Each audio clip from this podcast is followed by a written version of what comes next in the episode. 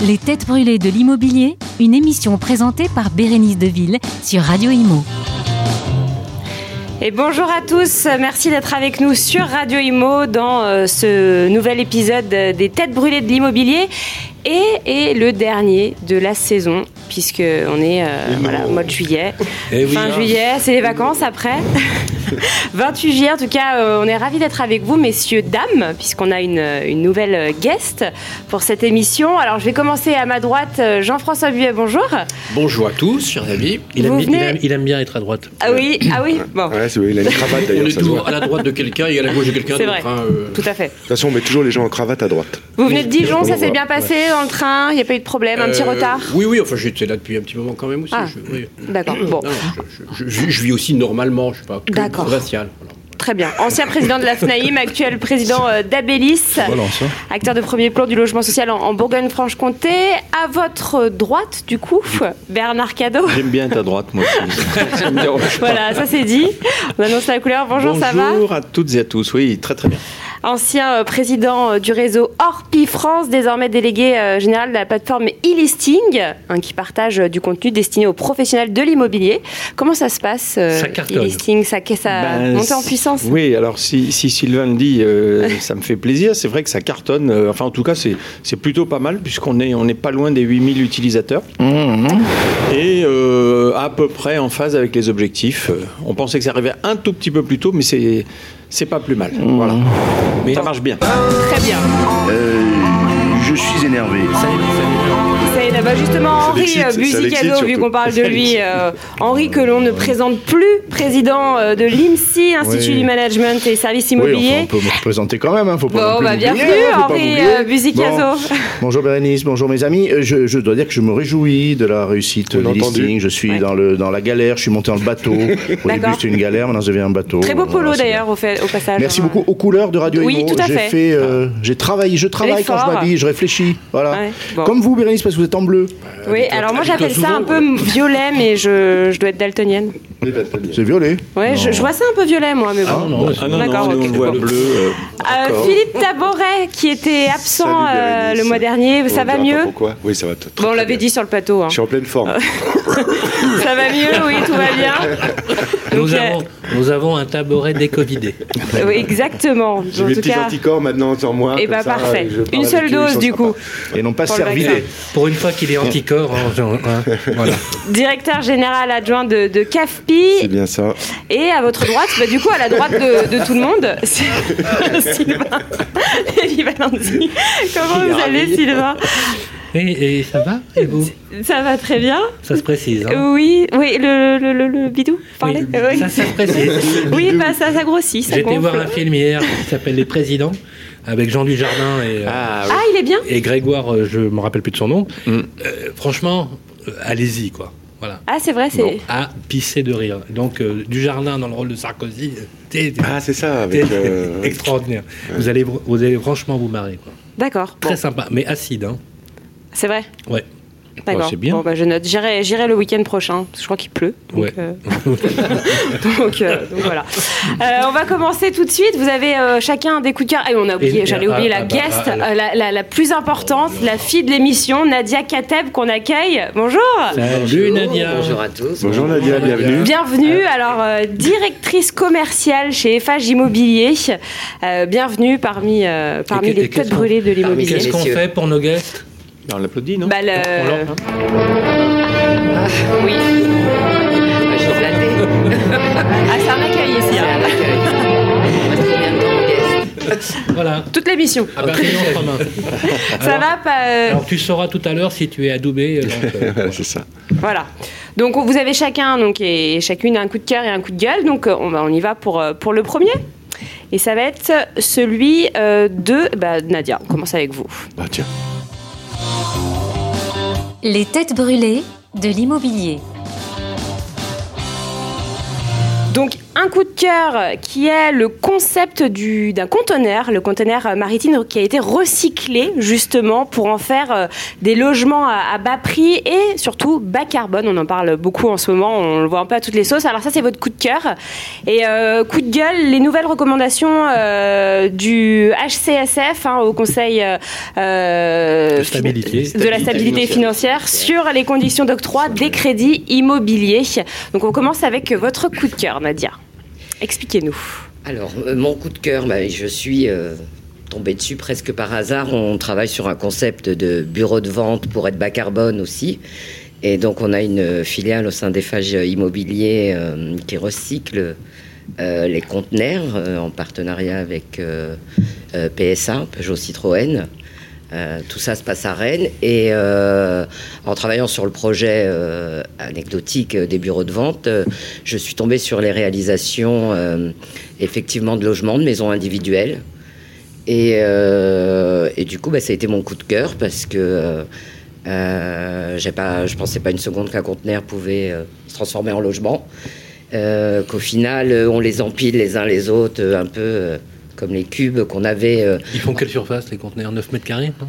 Non, entre, ouais, enfin, entre 40 pieds, 20 pieds. D'accord. Et c'est des Et donc, en fait, en les, en, en les additionnant, on peut faire des ouvertures Exactement. et, alors on recréer fait, un voilà. environnement qui est On- ultra mobile, en fait. C'est ultra mobile, c'est ultra personnalisable comme un véhicule. Mhm. Quand vous demandez des options, euh, euh, vous le faites de même avec votre logement qui devient modulable.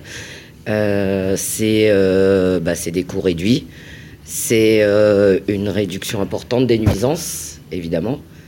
Et en plus, Euh, sur une empreinte foncière qui est ultra maîtrisée. Alors ça rejoint le découplage euh, du, du foncier et du bâti, ça. Ouais. en tout cas, voilà, c'est externalisé à revient. 80%, c'est fabriqué en usine. Donc après, voilà. Et du coup, ce sera où exactement? Alors pour l'instant, euh, on en a fait dans le 35. Ouais. On a pas mal de projets de concours euh, en Ile-de-France. Donc euh, bah, je ne sais pas encore lesquels vont remporter. Mais attention, maison ou R plus 3, hein, c'est pas fait pour Ouais, faire Ouais, grands ouais. ensembles. Le logement euh, d'urgence, c'est génial. ça. Alors, il y avait eu des logements étudiants, j'ai le souvenir, Oui, il y a oui, 3-4 ans au Havre. Au Havre, dans le même esprit, hein, de traitement de, pour Ah, des le gros, logements le gros avantage, c'est que euh, là où tu peux pas euh, faire de foncier parce que c'est pas viabilisé, tu peux pas urbaniser, tu peux, tu peux installer euh, de l'habitat euh, transitoire d'urgence ou autre. Et Éphémère, puis ouais. surtout quand tu es propriétaire, si tu as un terrain qui, a- par exemple qui n'est pas viabilisé, tu peux aussi le transporter plus facilement. C'est aussi une forme d'habitat qui devient paradoxalement hyper mobile. Quoi. On ne dit pas l'habitat qui, s'il vous plaît. D'accord. D'accord, bah on est ravis de cette intervention. C'est pas le genre. Non, mais pas non. le genre de Attendez, les gars, je préfère prévenir. J'ai- Nadia est avec nous, donc un petit peu de correction serait. euh, voilà. Et alors, conseillante. vous êtes tous, euh, tous d'accord pour ce, ce coup Ouais, de un, cœur petit, euh, un- un petit mot, il est évident que euh, on a encore, alors moi dans le 91, mais il y en a partout, je vois encore des bidonvilles. Ah oui. Ouais. qui Où ça, sont dans le dégagés. 91 euh, Oui, par exemple, parce que moi j'habite Ouais. là-bas, mais il y en a partout enfin, sur l'île de France. Donc euh, on les dégage. euh, bien sûr, on essaie de reloger ces gens. Il y a quand même des principes euh, qui sont de rigueur. Mais si on pouvait effectivement, en habitat éphémère, installer de quoi ces gens soient à l'abri, euh, voilà, et au moins ça permettrait de résoudre pas mal de problèmes. Mais à notre époque, quand même, voir des gens dorm- dormir dehors dans de telles Eh oui. conditions, moi, ça m'hallucine. Enfin, dans notre Et pays. on se demande même pourquoi euh, on n'y a pas pensé plus tôt et pourquoi Ouais. c'est pas mais sur- généralisé. non, mais quoi, surtout, surtout quand il y, a plein, franchement- il y a plein de ressources foncières Mm. qui sont inexploitées, vraiment inexploitées, qui, dont, où la mairie, les, les villages, les villes de taille moyenne euh, peuvent préem- préempter facilement dans une occupation, sans passer par les fourches codines de la préfecture qui du coup met la main maintenant sur les permis, comme c'est de plus en plus le, le cas, ce qui n'est pas une bonne nouvelle pour les, pour les élus locaux, hein, t'en sais quelque chose. Euh, du coup, euh, on a une solution... Aussi. Oui, on a une solution d'habitat d'urgence, mais pas que. Ça peut être aussi que. un habitat choisi. C'est le cas aux. États-Unis. Aux États-Unis, y, y il y a des zones qui ne sont pas du tout viabilisées. Euh, ben, il y a quand même des raccordements, eau, électricité, Mm. euh, voirie qui sont quand même adaptés, où on peut, où les personnes se baladent avec leur maison. Et du coup, Ah, effectivement, ça, coûte tiny beaucoup, houses. voilà, ça coûte beaucoup moins cher. Et Oui, il y a, il y a une parlé. empreinte carbone qui est ultra, euh, ultra maîtrisée. Quoi. Mais c'est alors il y, a- il y a plein d'avantages parce que d'abord de le C'est pas temporel, la quoi, panacée, mais c'est rapide répond. par rapport Ouais. à aujourd'hui. On, on connaît le- les, les difficultés qu'on a à construire un immeuble euh, avec les délais, etc. Euh, donc là, il y a vraiment un aspect temporel d'urgence qui est, qui, est, qui est formidable. Le fait qu'on peut dissocier effectivement le foncier. Après, il ne faut pas non plus que ces solutions euh, temporaires euh, deviennent éternelles. Quoi, parce que Ah, c'est ça, l'idée, mais oui. quand même, Faut voilà. pas tout miser Alors, dessus en Ah, fait. oui, Après, en termes de logement, je pense que c'est pas euh, temporaire, c'est euh, définitif et modulable, Oui. euh, puisqu'on est quand même euh, sur euh, des autorisations de Ouais. construire. On est sur un cadre de VFA hein, quand on fait euh, du logement, même si c'est euh, fabriqué en usine à 80%. Ah oui, c'est D'accord. Ah, Donc, un mobilhome ou Non, donc c'est pas Ah, transportable. Du coup, ça, s'inscrit dans la durée. Donc le concept, ok, donc le concept n'est pas transportable. Donc en fait, c'est pas démobilisable. On peut pas transporter le. Alors non, nous, alors nous sur les bureaux de vente et sur euh, les cabanes de Ouais. chantier, c'est euh, l'objectif, c'est que ce soit C'est transporté. éphémère. Et puis Oui. non, mais c'est surtout qu'après on peut les stocker euh, Quelque usine part, et les ouais. réutiliser Oui, oui. plutôt que de refaire fabriquer. D'accord, ok. ok. Mais pas pour le logement. On est même sur un design plutôt moderne. Euh, Je vous invite à regarder euh, euh, quelques réalisations. euh, Mais c'est- un peu le concept des, des- des hôtels euh, une étoile qui se construisaient il y a une époque avec des, des Ah oui. modules. Oui, les espèces. Formule un, Oui, oui, Formule les 1, Formule un, c'était oui, ça, la oui, Oui, 1. oui, ouais. c'est un peu Voilà. ça. Sauf que là, dans le logement, on est plutôt sur un design euh, plutôt contemporain. C'est Formule 1. Euh, on a grande, baie vitrée, de la domotique à l'intérieur. euh, C'est que le Oui, c'est quand même. euh, chacun a sa maison et l'a choisie en fait comme il la veut. Et ce sont des containers qui sont recyclés ou c'est Oui. des containers que vous achetez pour Non, c'est du recyclés, ouais. recyclage. C'est du, re- c'est du pur. euh, non, c'est Donc, Ils c'est ont vertueux. fait- Ils ont fait un voyage. Voilà, le but c'est que ce soit Ok, d'accord. Donc c'est pas de la tôle hein, en extérieur. C'est rebardé avec. euh, Alors c'est de l'acier et c'est rebardé. euh, Ça peut être des bardages bois, ça peut être. euh, D'accord, ok, ok. Ah oui, oui, bien sûr, ça reste pas. En fait, la tôle, c'est un très bon isolant, mais il faut le rebarder, si tu veux. Et donc, du coup, euh, le, Oui. poids, le poids carbone est intéressant. Non, mais c'est hyper intéressant. Donc, il rebarde, en fait, la, tôle- la tôle. Ah, C'est pas isolant, quand Et- il fait et- chaud, il fait chaud, non? Oui, Ouais. non, mais on- si tu veux, en, en bardant, tu Ah oui, réduis, tu en fait, un- oui. tu réduis, en fait, les, les conséquences délétères du, du, cho- du Alors, chauffement de on la vit pas dans l'acier pur, mais euh, oui, c'est- c'est c'est rebardé. Et fais quelque chose. Ça va de- barder. L'expression, ils sont en privé de joke depuis tout à l'heure. Attention, dans- il dans faut, partager hein, les, les blagues, Non, messieurs. c'est un dit chez. FH, maintenant, ça va c'est barder, voilà, c'est c'est le problème de l'âge.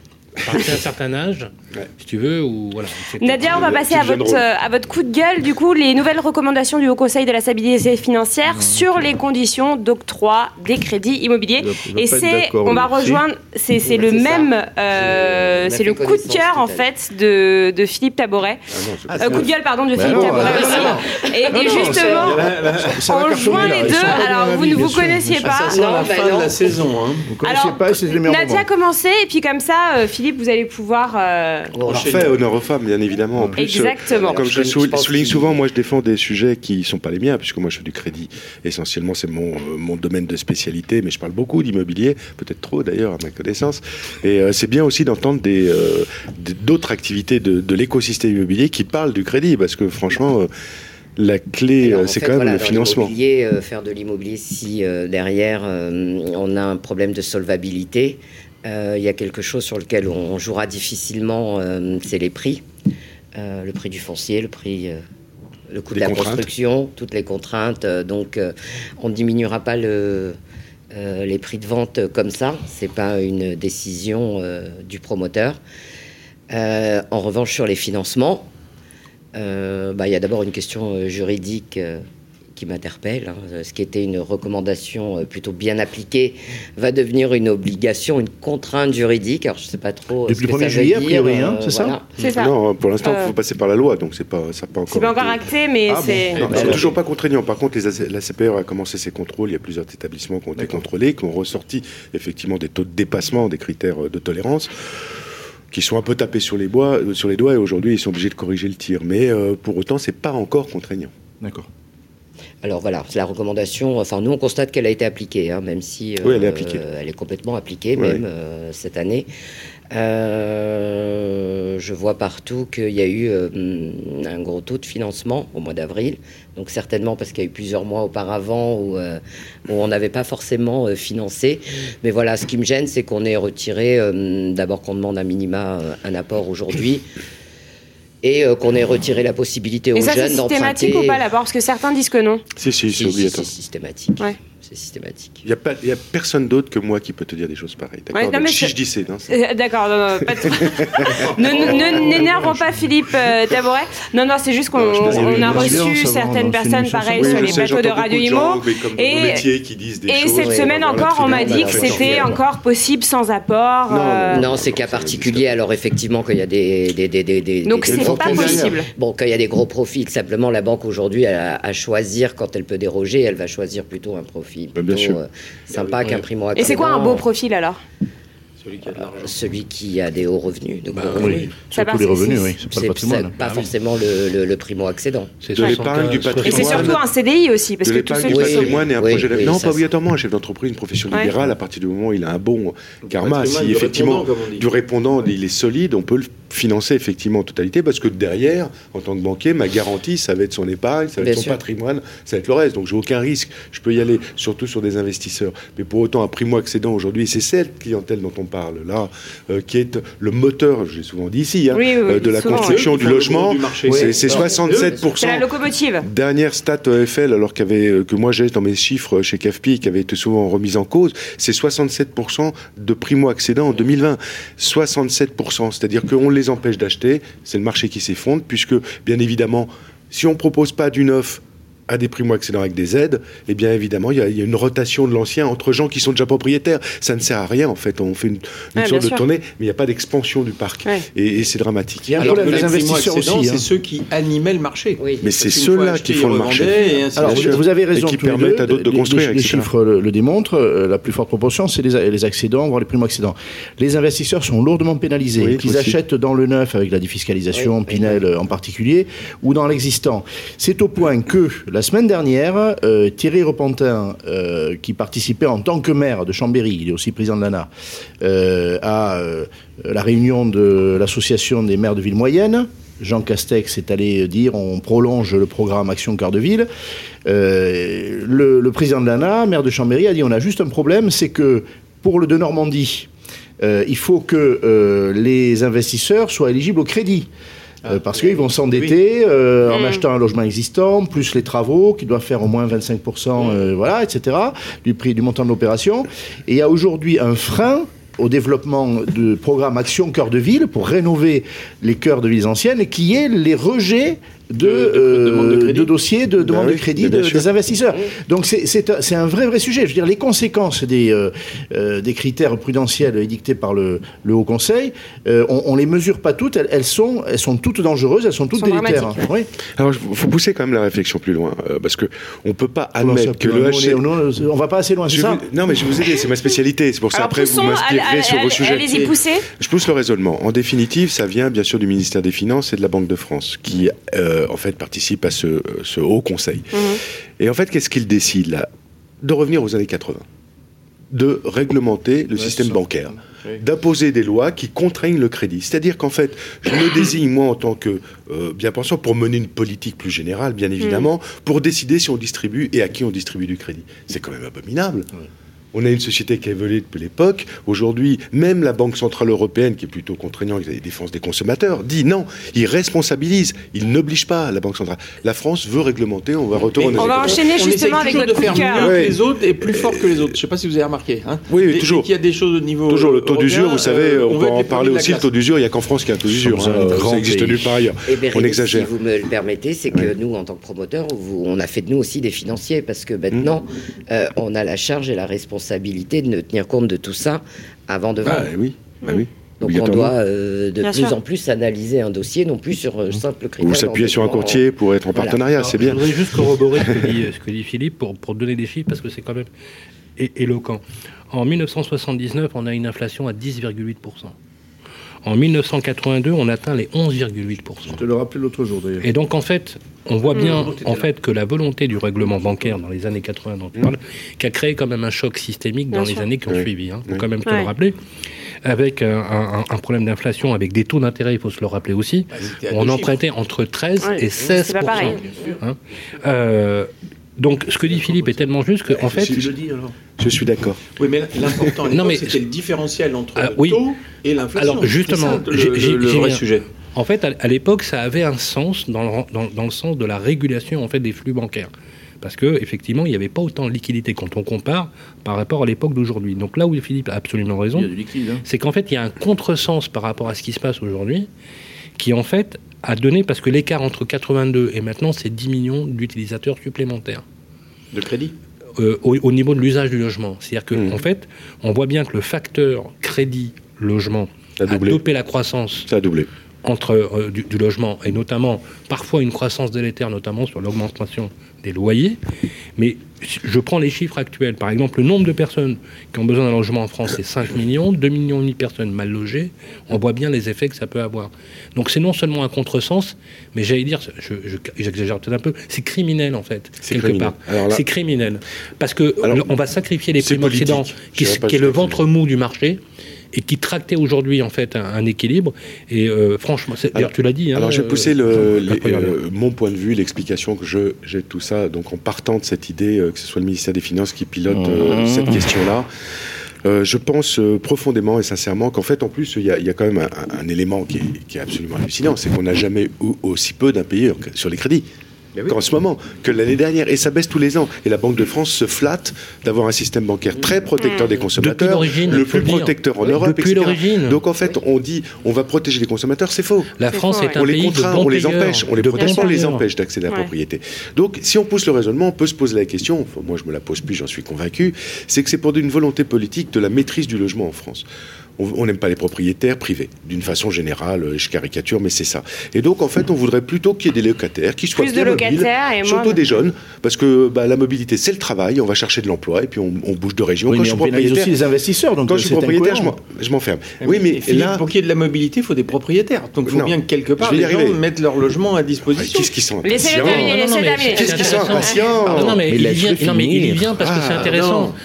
Écoutez bien, écoutez bien. Donc, qu'est-ce que décide le gouvernement? Plutôt que de laisser effectivement l'accès sur la propriété en investissement en résidence principale, on va plutôt remettre dans le système les fameux zinzins, les investisseurs institutionnels, qui vont à nouveau acheter le parc immobilier pour pouvoir mettre en location. Ce Ce sera ce contrôlé, est- maîtrisé. Rappelle-toi, c'était le cas dans les années 90. 90, c'était et le ça. plus grosse, la plus grosse liquidation, ah, bravo, la plus grosse liquidation de portefeuille dans les années 90 C'est les zinzins. sur l'allocation d'actifs, c'était le groupe Gessina qui avait Mais- liquidé la quasi-totalité de son portefeuille Que je- que je- et qui revient Qui de revient, façon ouais. très intéressante sur qui le achète logement. tout. Mais en faisant quoi En et- faisant quoi En transformant, pardonne-moi, je termine. Leur portefeuille obligataire, on en a parlé l'autre fois, sûr. leur portefeuille obligataire, 5 milliards et demi d'obligations, Mais moi, je suis, orienté sur le logement. je suis d'accord avec tout ce que vous racontez. Maintenant, qui est-ce qui fait le complément de revenu pour les retraités demain?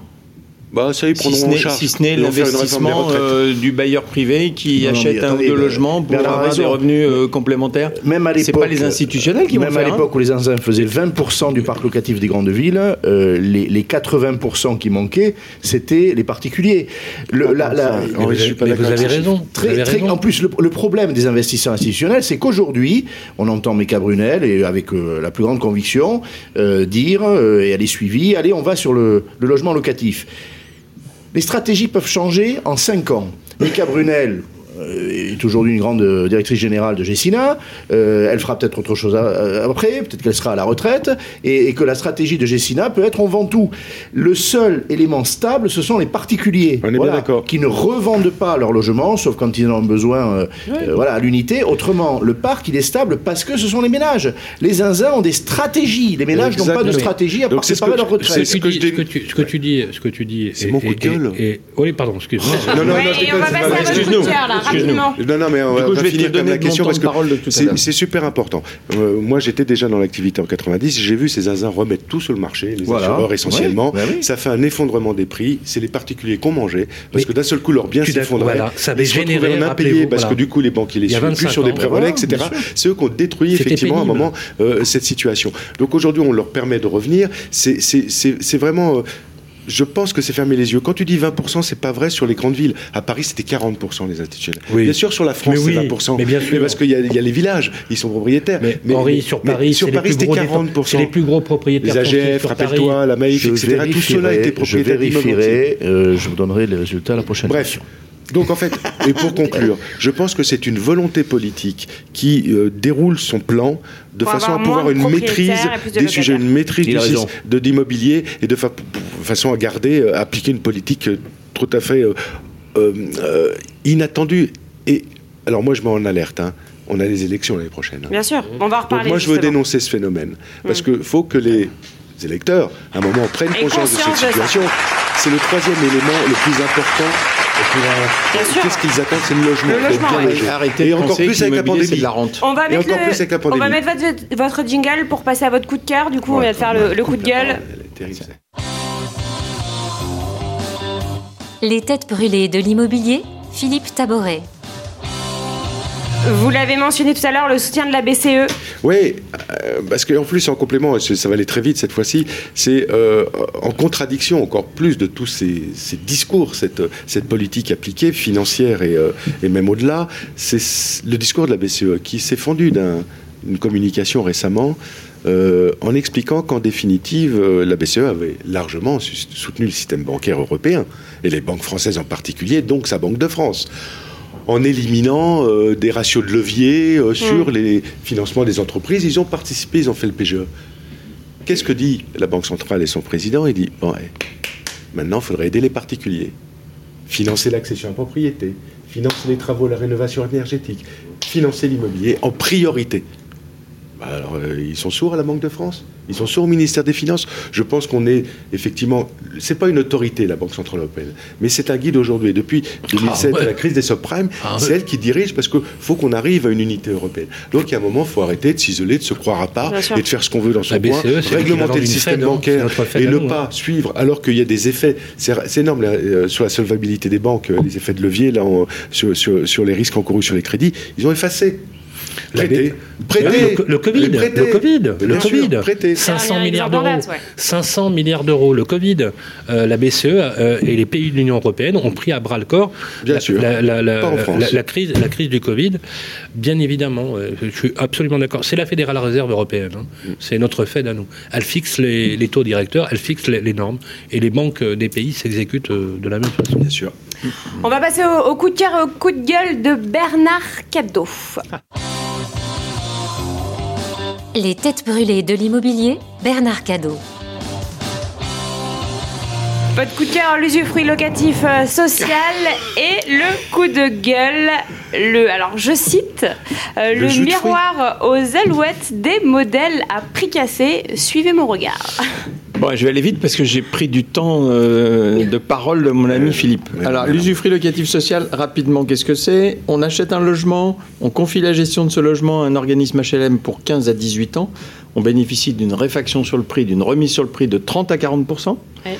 Et donc, on oublie pendant 15 à 18 ans ce logement. Par contre, on en redevient complètement propriétaire à l'issue de cette période-là. Et on peut en faire ce qu'on veut, y compris le revendre. Si on le revend, il n'y a pas de plus-value. Et puis, si on veut le louer, eh ben, on le loue.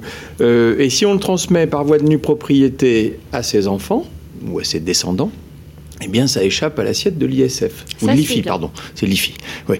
Bon, donc voilà. Un seul petit bémol, il n'y en a que 1500 à 2000 par an qui sont C'est du parc construits. HLM C'est quoi Euh, C'est du parc HLM oui, mais sous, sous cette forme-là. Euh, bon, je fais court là-dessus parce qu'on a souvent parlé de- d'autres solutions.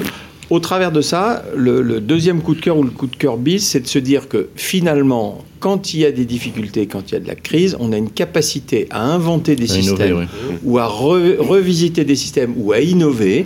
Euh, et ça, ça c'est rassurant, c'est sympa parce que euh, voilà, je sais pas si ça euh, aura un grand avenir, mais au moins c'est quelque chose qui est Après, il essayé. n'y en a pas beaucoup non plus.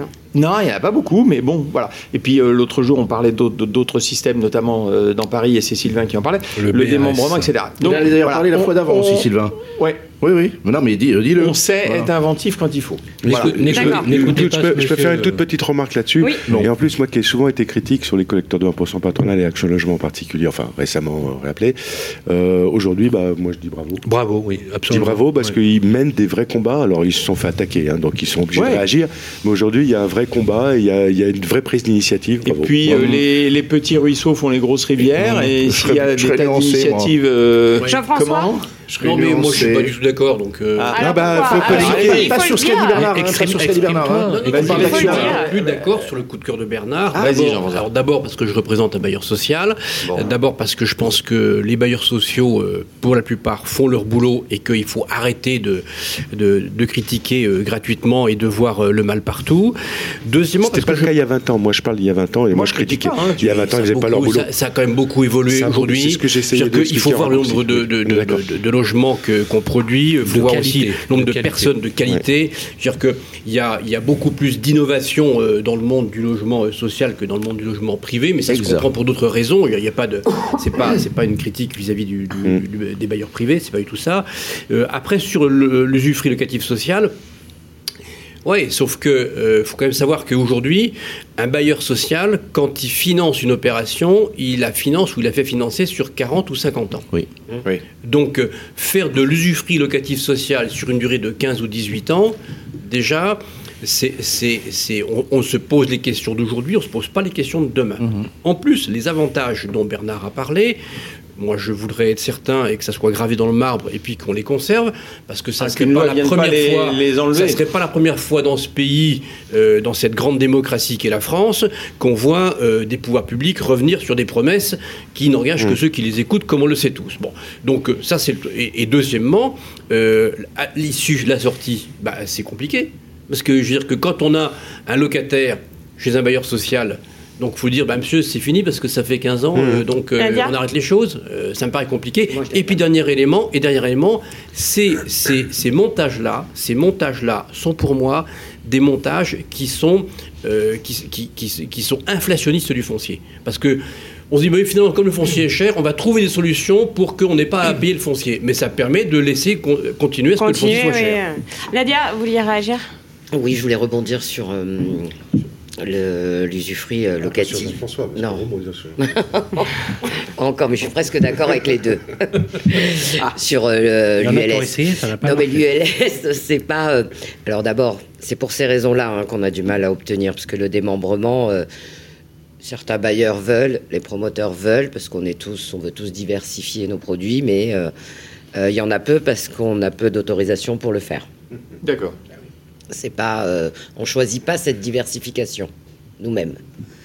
Euh, et ensuite, effectivement, ce que les, euh, les pouvoirs publics, les mairies nous, nous, nous opposent, c'est ça. C'est quid si je fais un démembrement donc à 17 ans Qu'est-ce que je fais de, de tous ceux que je remets sur le marché à ce moment-là Eh oui, Voilà.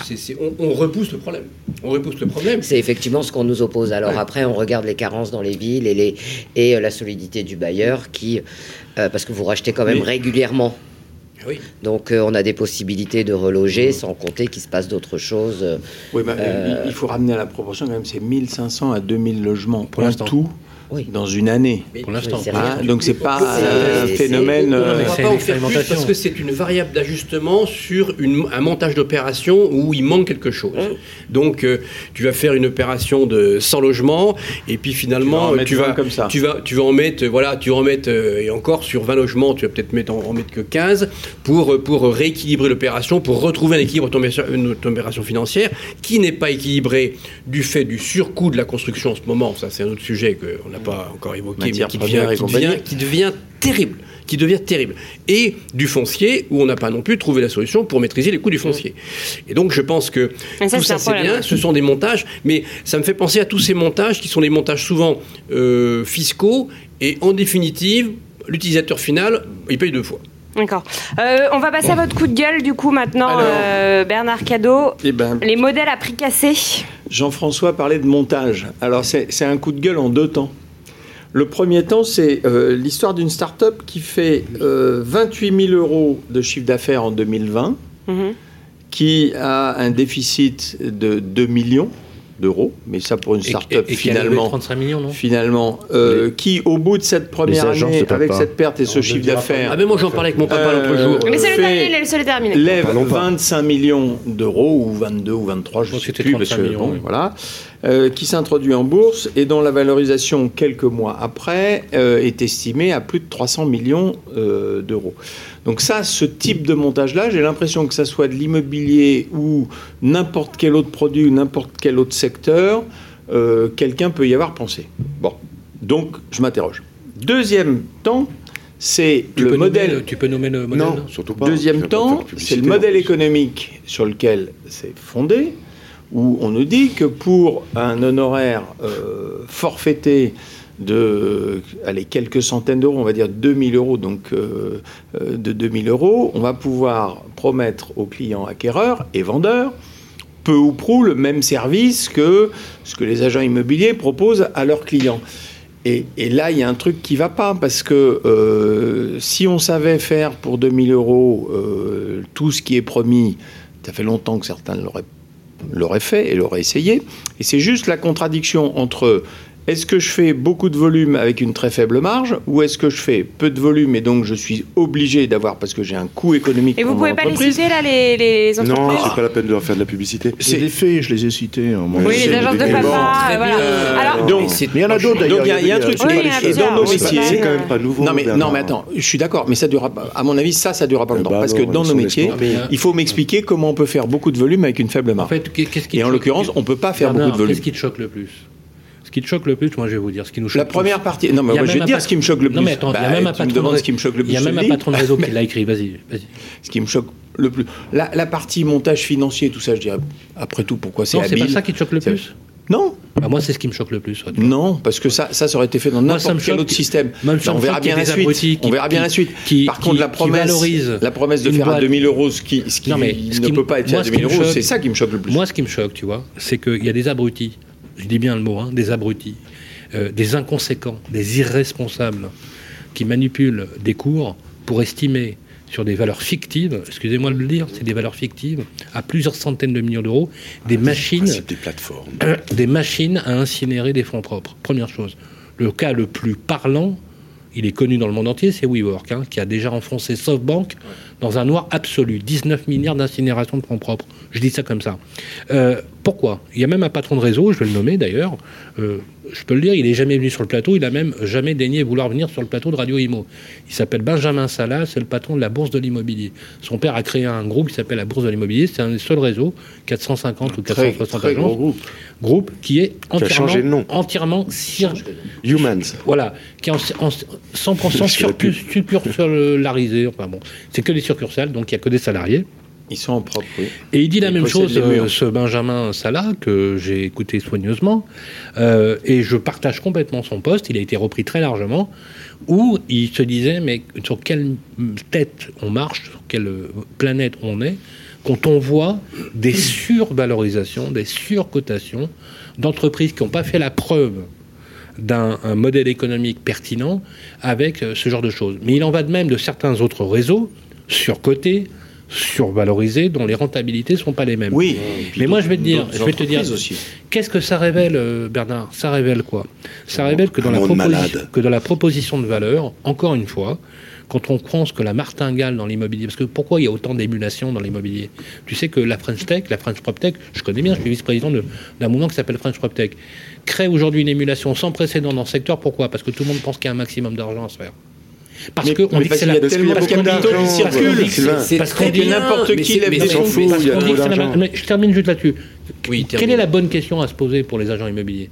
Au lieu d'avoir des réactions défensives, des réactions de réaction, eh ben, c'est que ça a mis en relief le- manque d'anticipation d'une profession. Ça a mis en relief le manque de conversion Je et d'outils oui, digitaux d'une pas- profession. Ce qui est très intéressant, c'est de se dire pourquoi ces modèles-là sont arrivés, alors que même ces modèles-là auraient pu être construits de façon multipolaire par des groupements, par des organisations, Non, y mais- compris par exemple des syndicats, Non, mais- qui ont tardé par, pour certains. Moi, je, pas le suis pas des d'accord. Je pas suis pas d'accord sur le Non, manque de, alors- de réaction et d'anticipation. Moi, qui non suis un vieux de la vieille, j'ai connu des gens qui faisaient la commission à 5000 francs tout compris, et ça n'a pas duré longtemps parce qu'ils se sont cassés la figure, parce que Bah là, le ça marchait modèle bien en tout économique. cas. Ah, euh, je- Non, ça marche pas bien. Ah bah, euh, je suis désolée, moi. Non, non, je- je- pas c'est pas parce Je- qu'on les voit à la télé que ça marche bien. ici, Non. ça je marche vais faire bien. deux, non. petites remarques faire du sur les problème. 28 000 euros de chiffre d'affaires, tu te trompes, c'est pas le même C'est qu'il y a un problème, c'est qu'il y a un Bah, problème c'est sur le 14 marché. ventes à 2000 euros. Non, il n'y a pas de problème beaucoup sur le marché. Je pense En qu'il faut pas. 2020. Excusez-moi les garçons, moi juste je deux te petites remarques. Moi, je pense- je qu'il ne faut pas confondre la bourse et la bourse, le marché financier et le marché financier. Il y a beaucoup de capitaux, on les met, on pense qu'on peut avoir une martingale. C'est un peu le, Je jackpot. Il y a une affaire sur trois qui va marcher. On La va venir- surcotation, tu trouves ça bien toi non, je m'en fous, c'est pas mon problème. bon. C'est pas mon problème. Ils vont sur une plateforme qui offre un service qui peut plaire à des gens. Ils se disent, ok, ça peut marcher, je mets, je mets des billes. Après, la valorisation ne- ne- n'est que pour les abrutis qui considèrent que quelqu'un qui est au second marché est valorisé. Excusez-moi, ce n'est pas une cotation. D'accord? Donc, il faudrait un peu être Oui, un peu au courant. oui, oui. D'accord? Il Oui, faudrait être un peu au courant du système. C'est pas le cas. Ça, c'est le premier point. Le deuxième point, et moi, c'est pas ce qui Tu peux m'intéresse. dire ce que tu veux. hein. Non, non, mais c'est pas ce qui m'intéresse. Moi, ce qui m'intéresse plutôt, c'est le modèle. Moi, j'ai jamais entendu ces hum, hum, maman, la fameuse marque, dire qu'ils offraient le service d'un agent immobilier. Ils s'appellent agent immobilier, mais ils ne disent pas. Ils Ils sont assez pas. malins pour ne pas dire qu'ils offrent comme- le Mais service. c'est comme Matera avec les syndics. Ils le laissent bien sûr, Voilà. bien sûr. Voilà. mais moi, j'ai eu dans mon métier, moi, de courtier, des gens qui travaillent gratuitement. Attends, c'est quand même formidable. Je travaille gratuitement. Je vais vous aider à obtenir votre crédit gratuitement. Les courtiers sont des arnaqueurs parce qu'ils vous prennent des honoraires. C'est quand même Oui, hallucinant. ils étaient rémunérés bêtises. par les banques hein, quand même. Mais bien, Oui, sûr. Mais même, le service n'était pas. Le Euh, service, c'était une boîte postale. Après. Henri, euh, votre avis dessus? C'était une boîte postale. Faut, en tout cas, démontrer, juste pour conclure, il faut juste démontrer qu'un agent immobilier, c'est quelqu'un qui s'occupe d'une mission de A à Z. Et à partir de ce moment-là, ça fera la différence Le chez les gens à peu près. euh, Le problème, c'est que tous les agents immobiliers ne font pas bien leur travail. Et je pense que ces toutes les professions. Voilà, mais il n'y a c'est- pas tous les d'agent médecins immobilier. sont pas des Le problème, c'est que ces agences à prix cassé jouent là-dessus. Bon, alors, je vous donne mon Ouais, avis. c'est pas, c'est pas une réponse. Après avoir euh, euh, souscrit à euh, l'essentiel de ce que je viens d'entendre, je fais deux objections et je vais retrouver Sylvain. Premièrement, euh, une réflexion doit être menée sur le niveau des honoraires rapportés au service. Je suis désolé, la profession, encore aujourd'hui, est globalement dans le modèle, sauf exception, il y a eu des essais, il y en a même qui persévèrent sur le, sur le forfait. Il n'y a, pas que l'agence qu'on a citée. Euh, à deux pas d'ici, je connais un agent qui, depuis 3 ou 4 ans, est sur des forfaits, des niveaux de forfait. Mais globalement, on est sur un pourcentage de la valeur des, euh, des biens. Cette valeur de biens a explosé depuis, depuis euh, 10 ou 15 ans, 20 ans. Euh, on se retrouve avec des factures euh, payées à l'agent immobilier, rapportées au service, qui est le même qu'il y a 15 ou 20 ans pour les bons. Et il y a un souci. Moi, je dis à la profession, mais et Jean-François le sait, il faut mener cette réflexion avant que le législateur ne le fasse. Et c'est pas passé loin au moment euh, de, de- 68 de la du loi. pl- du, plan de, voilà, de la loi finance Oui, sur le- les honoraires Alors, d'une part, on l'a- vu sur le mais, la première porte mais il faut hein. savoir que euh, lorsque euh, la loi Allure en 2014 a réglementé les honoraires de location, l'intention de Cécile Duflot, qui ensuite n'a pas voulu aller si loin, Elle aurait pu. était et, oui, elle aurait pu. Bon, Il y a mais ce que- pas. ce que je veux dire, c'est que ça reviendra que, de- que le, le- le président tu futur soit de gauche, de droite ou du centre. Bon. dire. Deuxième considération. Alors là, ça venait, ça venait de la droite. Hein. euh, Châtel avait été le oui, premier oui, oui, bien sûr, bien sûr, oui, tout à fait. Il faut, il faut le rappeler. Lefebvre, avec sa suppression Oui, mandat de- donc, attention, moi, je- je Oui, dis, il enfin, faut. euh, Lefebvre, il connaissait rien à rien, ça n'a pas changé. J'ai dit, il faut, il faut mener cette réflexion. Euh, moi, je, je, je vous dis, euh, de- tendre euh, une facture à un ménage, euh, lorsque on, signe définitivement chez le notaire, de 15, 20, 25, 30, 35, 40 000 euros rapportés au prix du bien, quand c'est pas 50 ou 60 à Paris ou dans les grandes villes, je vous dis qu'il faut réfléchir sur le sujet. J'ai pas la solution, mais je sais qu'on a un problème. Et deuxièmement, euh, j'ai eu une passe d'armes par euh, éditorial interposé avec Ben- Benjamin Salah. Parce que moi, je vois aussi quelque chose de très positif dans tout ça. On peut dire que c'est des imposteurs, etc. Mais je globalise, je vois ça. Je vois la dernière transaction sur le plus gros réseau qui est Century. Je vois la valorisation euh, des réseaux de mandataires. On va y venir, mais ce sont des, acteurs de la transaction euh, à 22, 23, 25 fois euh, l'EBITDA. Eh bien, enfin, je vois que le marché reconnaît que la transaction, c'est un métier, sûrement avec derrière les datas, mais que ce qui valait zéro, Bon, euh, je- dans une transaction de fonds de commerce, je suis désolé, d'agents immobiliers, euh, on- là où la- la- l'administration de biens, euh, on calcule en euh, X fois le, le chiffre d'affaires, ben, sur la transaction, c'était en X, c'était en gros, c'était 0 fois ou 0,2 ou 0,3, faut dire les choses, année de chiffre d'affaires. Or, c'est un métier très difficile et c'est un métier, c'est-à-dire que ne derrière, parles voilà. pas du tout de la même chose. Non, je Non, parle pas de la même chose et je, m'emploie à ne pas parler la même chose. a été vendu, c'est le franchiseur qui a été vendu. Donc ils n'ont pas acheté un modèle d'agence immobilière, ils ont acheté Pas un modèle de franchise. pas seulement. C'est ce qu'a Aujourd'hui, dénoncé. aujo- aujourd'hui, pas seulement. Mais oui. Pas Et quand seulement. il y a des son groupe à un milliard d'euros, Ils n'achètent pas de- le modèle de la transaction, ils achètent le modèle de l'abonnement. Pas seulement. Hein, voilà. J'ai- bien compris euh, qu'effectivement, c'est des modèles de franchise. euh, C'est vrai d'un réseau de Et une est une entreprise qui ne franchise, ferait c'est que de la transaction, exemple, la bourse de l'immobilier ne serait pas vendue de la même façon. Mais je, je suis, je ne le suis pas d'accord avec ça. Aujourd'hui, la bourse de l'immobilier, d'ailleurs, si, si- si Benjamin Salah vendait, je lui demande de me confier le mandat.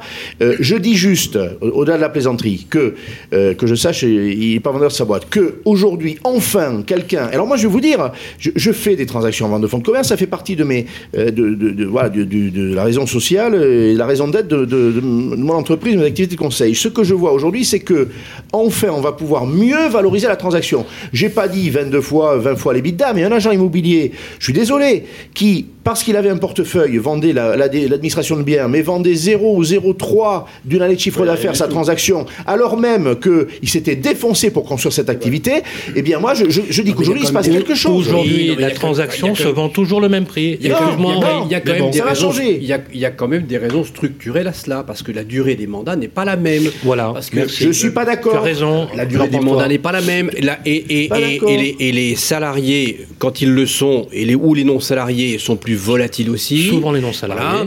Que aujourd'hui, quand tu fais du syndic de propriété ou de la gestion locative, raison, on est obligé de recruter des gens euh, qui ont un certain niveau de diplôme, alors que les commerciaux, on a moins cette obligation. Il y a, on parle pas de la même chose. On parle pas de la même chose, c'est ça. Et je voudrais- je voudrais- je voudrais finir, je voudrais finir sur un autre sujet. Quand on, quand on entend que c'est le même service qu'il y a 30 ans, je m'inscris en faux. Je pense que le service d'une agence immobilière aujourd'hui est beaucoup plus complexe qu'elle Ah ne oui. l'était il y a 30 Ah ou 35 ans. oui, oui. Euh, je sais de quoi je parle. Je, je voudrais, je voudrais quand même dire un Ah, petit rapidement, mot, rapidement. juste euh, pour aller un peu dans le sens de- d'Henri, pas parce que c'est mon ami, parce que parce que c'est Henri, mais parce que raison il a raison sur le fond. euh, Jean-François, dans le détail, tu as raison. Mais sur le fond, en fait, ce qu'il faut se dire, c'est que la profession immobilière est un intermédiaire. L'agent immobilier est un intermédiaire. Les intermédiaires aujourd'hui sont valorisés. Les gens veulent des intermédiaires. À partir du moment où ta qualité de service est présente et tu justifies ton prix et ta valeur. Tu crées de la valeur pour le Et les gens en veulent, ils en veulent, les gens.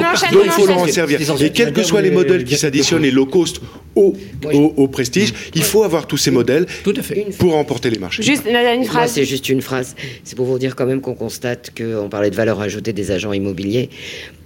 On voit que quand même plus de 50% aujourd'hui de nos ventes nous viennent euh, de partenaires CGP ou agents immobiliers ou au réseau. Et c'est parce qu'effectivement, cette clientèle-là aujourd'hui, pour, même pour acheter sa résidence principale, euh, cherche autre chose qu'elle trouve chez un intermédiaire. Henri, vous étiez motivé, on va passer euh, à vous Oui, pour votre coup de cœur et votre coup de gueule. On vous sent là, vous chaud, êtes euh, au taquet, alors c'est parti. Les têtes brûlées de l'immobilier. Henri Buzicazo. La résolution votée par l'AG de l'AFNAIM euh, pour que 30% euh, au moins des conseils dans les instances du syndicat soient occupés par des femmes, Oui. c'est votre coup de cœur. Bon, euh, au début de ce mois, euh, le 8 juillet dernier, Assemblée générale nationale euh, de la Fédération nationale de l'immobilier, que Jean-François Buet connaît un peu, euh, une résolution a été votée, oui, pour que, euh, de- avec un système de quotas, on, on parlait euh, évidemment, euh, ça peut ouvrir le débat, euh, avec 30% soit appliqué, et pour que les femmes soient beaucoup plus présentes dans les instances, on va dire, aussi bien des conseils d'administration de- des chambres départementales que du national. Bon, alors, clairement, ce, notre secteur d'activité est en retard sur la, la représentation des femmes, que ce soit dans les conseils en d'administration des oui, entreprises, que ce soit dans les syndicats. On peut discuter sur la méthode des quotas. J'y ai été opposé parce que on se dit euh, bah c'est autoritaire et à partir de là bah, euh, euh, on, on va aller chercher peut-être des, des, des femmes ou qui n'ont pas le talent ou la compétence ou qui n'ont pas envie Ouais. et puis on va faire du, de l'artificiel. Sauf hein. que si on en- je, je suis re- je suis revenu de cette position parce que euh, si on ne si on n'en passe pas par quelque chose d'autoritaire on n'y arrivera jamais. Alors il faut faire confiance à ceux qui sont chargés par exemple de de- bah, de- d'identifier des talents pour aller chercher des personnes qui ont le talent et les compétences. Bon c'est vrai des hommes c'est vrai des femmes. Donc oui pour moi c'est c'est un coup de cœur. Je pense que c'est euh, je pense que c'est courageux. Euh, je sais que derrière il y a la volonté d'ailleurs euh, du président et c'était parti de Jean-François qui en avait eu l'idée il y a déjà quelques années de d'aller chercher les talents de femmes, de prendre des des limiers hein, ou des limières, de demander à des femmes d'aller chercher parmi leurs euh, euh, pairs euh, des, euh, des femmes qui soient en mesure de, de bien faire le job syndical. Ouais, ouais, moi je, je trouve ça très bien. Et voilà, ce retard, vous l'expliquez comment dans la profession? Bah, ce retard de, de- de plusieurs manières. Il y a, il y a une. Culturellement, euh, les fonctions de management, de- d'entrepreneuriat, de, responsabilité d'entreprise ont été plus confiées à des hommes qu'à des femmes. Alors là, c'est un grand débat. hein. Euh, Les femmes euh, s'occupaient d'autre chose, elles étaient à la maison. Et puis bon, ça, c'est pas vrai que dans l'immobilier. Mais on, on est sur ce train-là. Et, et- et je pense qu'il y a une misogynie. Alors là, je, je le dis très clairement. euh, peut-être plus forte dans l'univers du bâtiment, de l'immobilier, du, du, euh, du logement.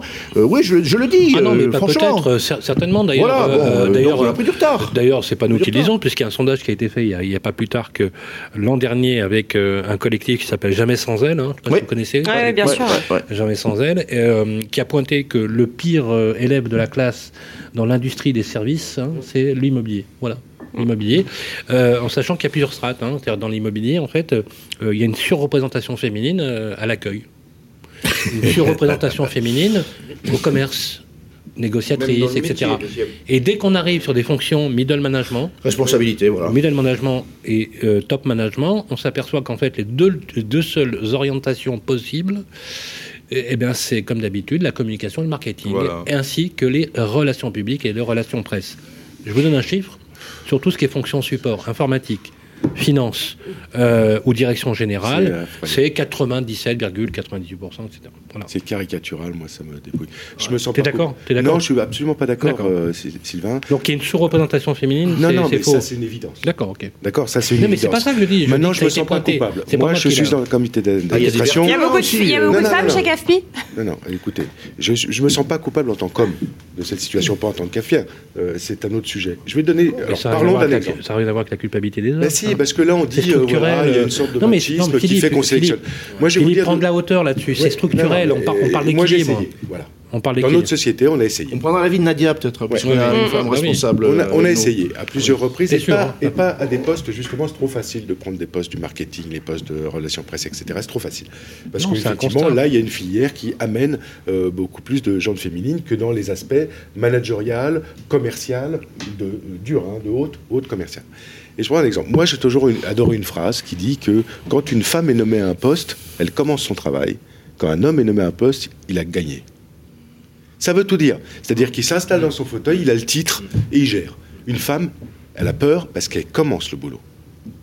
C'est toute une mentalité qui change. Oh, Je suis Et- pas d'accord là. Ouais, c'est vrai. Et là, moi, j'ai fait l'expérience. Bah, non, c'est une non réalité. plus, mais bon. Et c'est une vraie réalité. et moi, j'en ai fait l'expérience. Vous pouvez pas généraliser comme ça. J'en ai fait l'expérience, en tout cas. Je mais une expérience ne Je vaut donne pas un une contrepoint de vue. généralité. Je donne un contrepoint de vue. Je parle de mon Ouais. expérience, d'accord? Et on a nommé des femmes à des postes de management direction. C'est elles qui ont fait marche arrière. Deux fois de suite. Parce qu'effectivement, la charge de travail, Dans ton expérience. le, le- ouais, dans mon expérience. Je veux dire, il y a un moment, on peut pas que porter la culpabilité. Aujourd'hui, il y a même les Mais autorités non, qui viennent nous cha- ça. cha- chatouiller là-dessus parce qu'il faut des quotas. Comment on fait les quotas? Comment on fait les quotas? C'est pas qu'une histoire de culpabilité. euh, les quotas, ça va être comme avec euh, la féminisation euh, des postes et des dons. Euh, les mots, ils ont un sens, ils n'ont pas de sexe. Donc, euh, quand on a le débat sur auteur E, auteur, euh, Ouais. écrivaine, directrice, directeur, euh, bon, c'est par solidarité féminine que euh, j'ai corrigé en mettant directrice, parce que sinon, directeur commercial peut être un homme aussi. Mais aujourd'hui, on est dans une société où si on met pas de quotas, on n'y arrive peut-être pas. Pour autant, si j'étais une femme, je voudrais pas qu'on vienne me chercher pour des raisons de quotas. Mais non, Oui. c'est pas c'est pas du tout ça.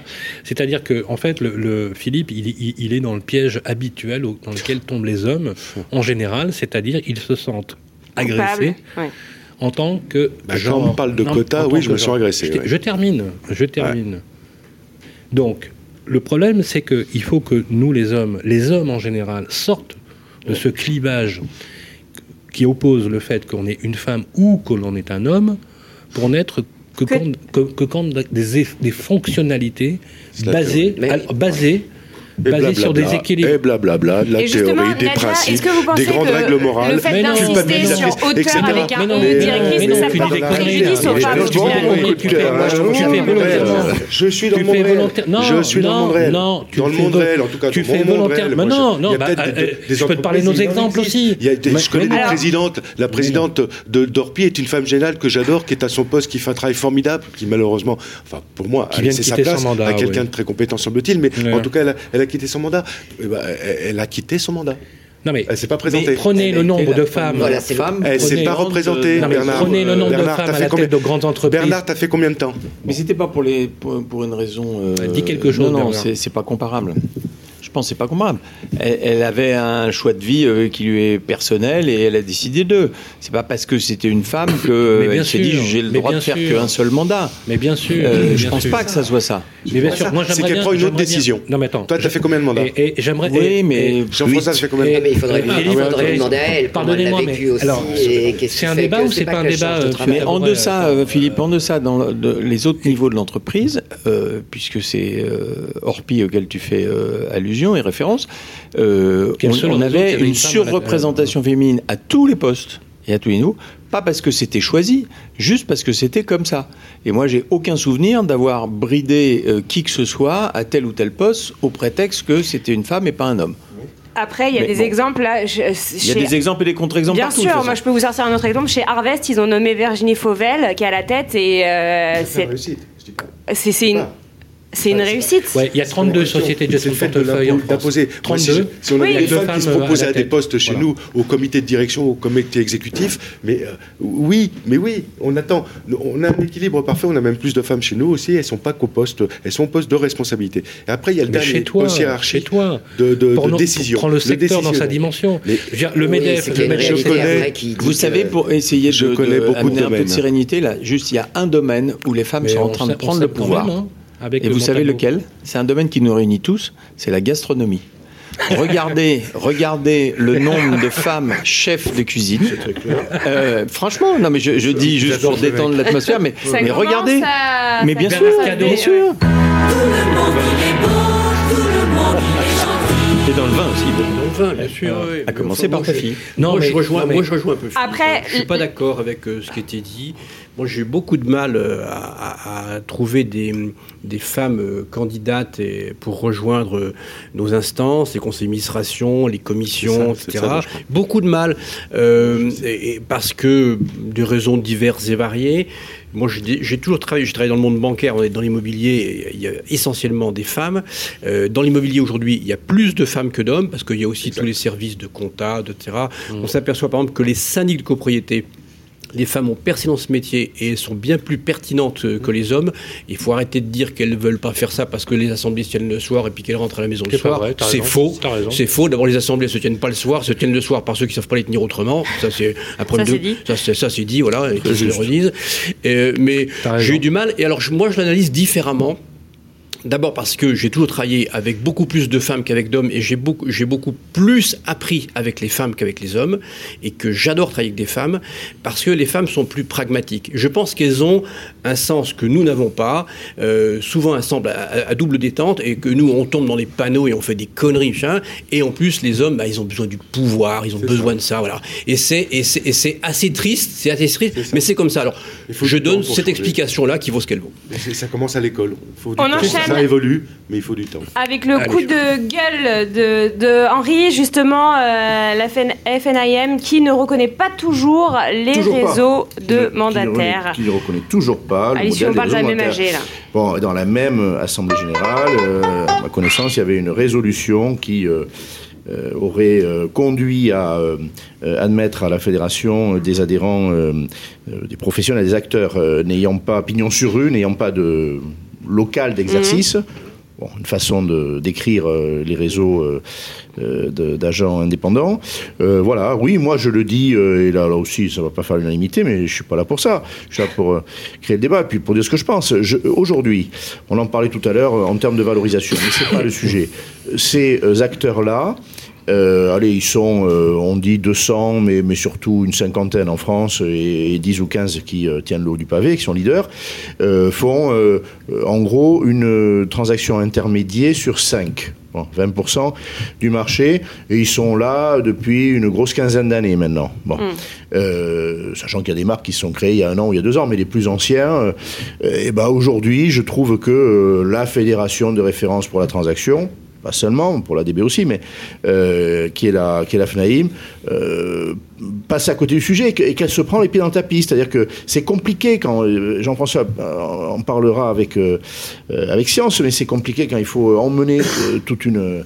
une cohorte d'adhérents, euh, euh, 6500 adhérents, un, un corps professionnel qui est partagé sur le sujet. Je dis pas que c'est facile, mais voilà, moi je, suis là pour euh, dire ce que je pense, peut-être faire avancer le sujet. Euh, euh, Aujourd'hui, la fédération, à mes yeux, sur ce sujet, est en retard de phase. Voilà.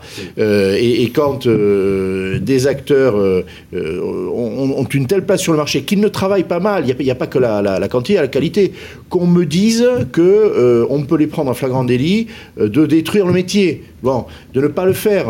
À ce moment-là, je, je dirais, euh, bien sûr, euh, ils n'ont pas euh, leur place, mais, mais je ne vois pas ça, je ne crois pas ça. Donc oui, je aujourd'hui, je le, je le regrette. Je pense que euh, il faudrait l'accélération de l'histoire. Alors bientôt, il y a une nouvelle élection à la fédération avec un président euh, qui, dans euh, 18 mois, euh, aura un, Oh, un c'est pas tout de successeur. suite quand même, on va- ils sont déjà en campagne. Non, mais la campagne a commencé. peu, hein. et, et ce sujet-là, alors je, je l'ai dit clairement et je l'ai dit au président euh, lui-même, va euh, rester un sujet de campagne. Euh, J'aurais aimé, comme ça, un, observateur et un, ami de, la, fédération, plus que ça, que ce sujet soit tranché, que ce soit pas un sujet de clivage entre deux ou trois ou quatre candidats, je sais pas combien il y en aura. Voilà, je, pense qu'il il faut que les choses avancent, tout simplement. D'accord. Ouais. Jean-François Alors, euh, Rapidement. moi, ça, ça- bah, ça rejoint mon coup de gueule. hein. Oui, Ouais, bien sûr. ça rejoint mon coup de gueule. hein. Et, et- et en fait, euh, moi, je pense que quand on veut faire échouer une proposition, on pose mal la question, comme ça, on est sûr du résultat. Là, je, suis- je, je- je crains d'être d'accord avec toi. ah, ça c'est dommage. Bernard Euh, alors, non, mais, Non, mais allez, Ah, ouais. euh, Euh, Parce que, j'ai quand même été président de la FNM et j'ai quand même pendant Ouais. de nombreuses années lutté pour euh, faire avancer les, choses sur ce sujet-là. Je pense que le, T'as pro- raison, le- le- le euh, problème il est plus il est plus profond que cela. Euh, il est aussi dans la façon de travailler des uns et des autres. Tant que ceux qui sont euh, agents commerciaux, qui sont les forces vives, qui sont sur le terrain, qui connaissent les biens, euh, laisseront à penser quelque part qui sont des agents immobiliers, parce qu'il y en a plein qui le disent, qui l'écrivent, c'est d'ailleurs pour ça qu'il y a eu une loi qui est intervenue pour dire euh, stop, etc. Et tant que ceux qui sont agents immobiliers ne travailleront pas mieux ou, ne, ou ne feront pas la différence, le distinguo avec euh, ceux qui sont les forces vives du terrain, qui sont souvent des très bons commerciaux, et ben je pense qu'on aura ce problème-là. C'est-à-dire qu'aujourd'hui, dans une pharmacie, on, on fait la différence entre le pharmacien et la préparatrice si on nous le demande, mais si on est servi, on s'en moque. Parce que ce qui nous intéresse, c'est d'avoir le bon médicament et que l'ordonnance soit bien lue. Et chacun fait son boulot. Et les vaches, badge, et les vaches sont bien gardées. Et, et portent un badge. Mais je pense qu'il faut être. euh, moi, je, je, je serais euh, commercial indépendant dans l'immobilier. euh, je serais très fier parce que déjà, c'est des gens qui sont indépendants, c'est des gens qui se prennent en charge, c'est des gens qui sont, mecs, qui sont maîtres de leur secteur. C'est des, gens, des gens qui bossent, c'est des gens qui sont obligés de faire des heures. Donc moi, j'ai un profond respect pour ça.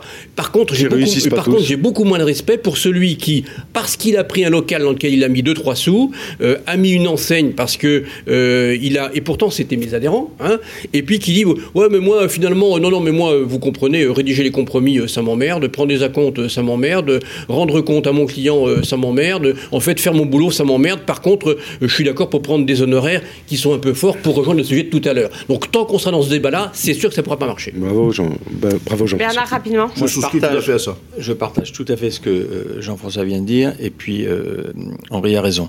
Il va falloir, d'une façon ou d'une autre, sortir de l'ambiguïté. Parce que euh, ça n'a échappé à personne, au niveau de la FNAIM, il y a un réseau qui doit faire partie des 15 que tu citais, qui s'appelle propriétéprivée.com, qui est membre, euh, et, et tu le sais Jean-François, qui est, est membre de, la Fédé adhérent et qui est un réseau de mandataires. et- un mec, c'est un mec comme et ça. qui est un mec, un mec super qui bosse, euh, etc. etc. Ouais, ouais, c'est ça. Élargissons un tout petit peu le spectre. euh, autour de la table du fichier AMEPI, il y a euh, le syndicat euh, UNIS qui se revendique officiellement comme étant le syndicat des réseaux de mandataires, que je sache. Il y a euh, un autre Ça. camarade de jeu qui s'appelle Sim Immobilier, qui est propriétaire à la fois de son réseau et d'un réseau de mandataires. Et puis le groupe Arch, qui vient de faire certainement une des plus belles acquisitions euh, de ces dernières années en termes de- de- d'image et de réseau, euh, est aussi propriétaire à côté des réseaux de franchise, est aussi propriétaire d'un réseau de mandataires et étudie le, le, modèle. Donc, à un moment donné, je ne sais pas comment et quand et pourquoi, enfin, il va falloir sortir de cette ambiguïté et trancher le débat. Foncia est propriétaire d'un réseau de mandataires. Aussi. Efficity a des rendus SNPI, troisième syndicat. Voilà, voilà. Euh, ça ne veut plus rien dire. Euh, je ne dis pas dans quel sens il faut le changer, mais il faut d'une façon ou d'une autre, parce que au bout du compte, le client final, il se moque éperdument de tout ce genre de ah discussion et de tout ce genre de débat parce qu'il y a un invariant, c'est que le vendeur, il veut des acquéreurs et l'acquéreur, il veut des biens. Point. Et un bon conseil. J'ai dit. On va passer à votre coup de cœur, du coup, vous venez de faire votre coup de gueule. coup de cœur de euh, Jean-François Buet. Les têtes brûlées de l'immobilier, Jean-François Buet. Une ordonnance euh, du 12 juillet dernier qui ordonne la cessation. C'est du 12 mai, en fait. Je me suis trompé, c'est du 12, 12 mai. Hein. qui ordonne la cessation d'activité euh, de location saisonnière pour 16 mois. C'est ça. C'est alors euh, bon, c'est une ordonnance de référé, hein, donc c'est pas un jugement au fond, mais euh, le juge a quand même considéré que bien que le règlement de propriété autorise l'activité commerciale, l'activité de location saisonnière avait créé des troubles de jouissance qui étaient tellement importants qu'il fallait cesser et il fallait donc interdire. Et donc il a interdit interdit aux deux sociétés qui exerçaient cette activité dans des immeubles du 8e arrondissement de mettre leurs biens en location saisonnière, euh, donc euh, temporaire à une clientèle de passage, pour 16 mois avec une astreinte de 700 euros par jour. Ça calme. Ça calme ça calme vraiment. Voilà. Et donc, euh, on ne sait pas ce que dira le juge du fond, mais en tout cas, ce qui est intéressant, c'est que, euh, parce qu'on parlait euh, des start-up, des valorisations, etc., sans, sans, sans, critiquer qui que ce soit, à un moment donné, il faut que la nature retrouve son équilibre. Mmh, on a quand même un problème dans nos grandes villes aujourd'hui, c'est de loger nos concitoyens pour qu'ils puissent y travailler, y exercer, y vivre.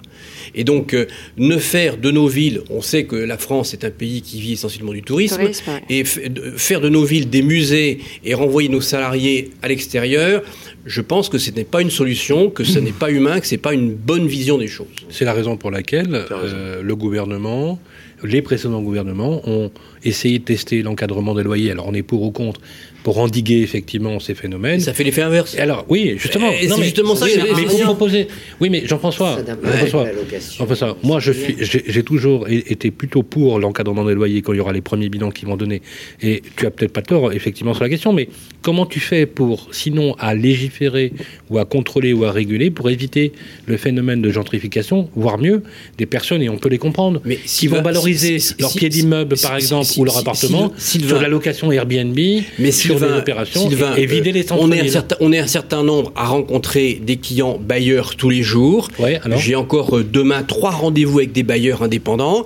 Et la première question qui vient, c'est Monsieur, est-ce que je ne devrais pas faire du meublé? Et si oui, est-ce que je veux dire du meublé temporaire? Voilà. Systématiquement.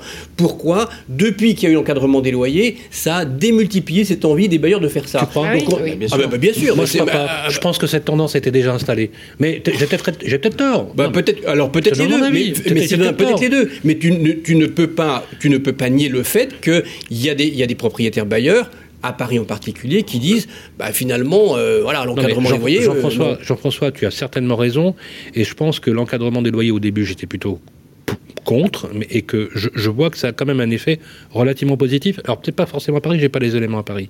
Ce que je veux dire, c'est que le phénomène des plateformes, de la plateformisation sur les locations de courte durée, Airbnb, si tu veux, qui a, qui a, qui a, qui a quand même complètement changé le paysage des villes. Je prends un exemple d'une ville européenne dont on parle beaucoup parce qu'elle est la caractéristique de ce phénomène, c'est Lisbonne c'est Lisbonne au Portugal, avec une, une, détresse des Lisboètes qui sont aujourd'hui vidées du centre-ville, des personnes qu'on a littéralement, parce que le droit ne protège pas de la même façon les consommateurs mmh.